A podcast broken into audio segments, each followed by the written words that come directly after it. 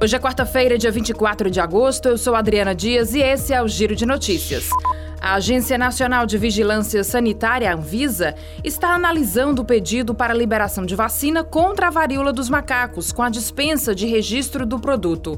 O pedido foi protocolado nesta terça-feira pelo Ministério da Saúde. A Comissão Técnica da Emergência Monkeypox, criada pela Anvisa no último dia 28 de julho, está responsável pela avaliação. No entanto, apenas a diretoria colegiada do órgão definirá a decisão final. Dados divulgados pelo Ministério da Saúde apontam que o perfil dos pacientes com monkeypox no Brasil consiste na grande maioria de homens, 93,2%, e na faixa etária de 18 a 49 anos, 93,9%. As informações são do Metrópolis. A Fundação Oswaldo Cruz divulgou nesta terça-feira um documento que visa contribuir para o debate eleitoral. É a carta aos candidatos à presidência da República e à sociedade com o título, abre aspas, Desenvolvimento Sustentável com Equidade, Saúde e Democracia, fecha aspas, o texto traz 10 diretrizes que sintetizam um conjunto de propostas para campos diretamente relacionados à saúde dos brasileiros e ao desenvolvimento do país. A carta será encaminhada aos coordenadores de campanha de todos os candidatos à sucessão presidencial.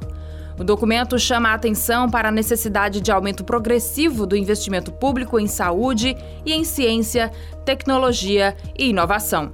Também alerta para a revogação das regras fiscais que restringem o bem-estar, a ciência e educação, assim como a necessidade de medidas de combate à fome e à pobreza extrema. O policial militar de 46 anos, suspeito de matar a esposa no último sábado, foi preso nesta terça-feira, segundo a Polícia Civil do Ceará.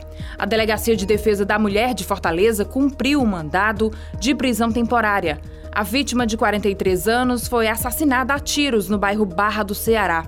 No domingo, a delegacia pediu a prisão dele pelo crime de feminicídio, que foi acatado pelo Poder Judiciário.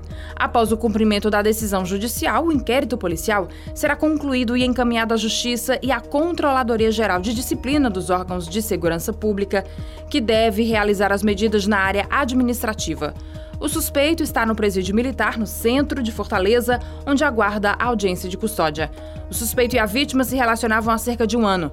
O irmão da mulher contou que o casal vivia um relacionamento conturbado, com idas e vindas. Com a produção de Igor Silveira e a sonoplastia de Edinho Soares, este foi o Giro de Notícias. Para saber mais, acesse gcmais.com.br.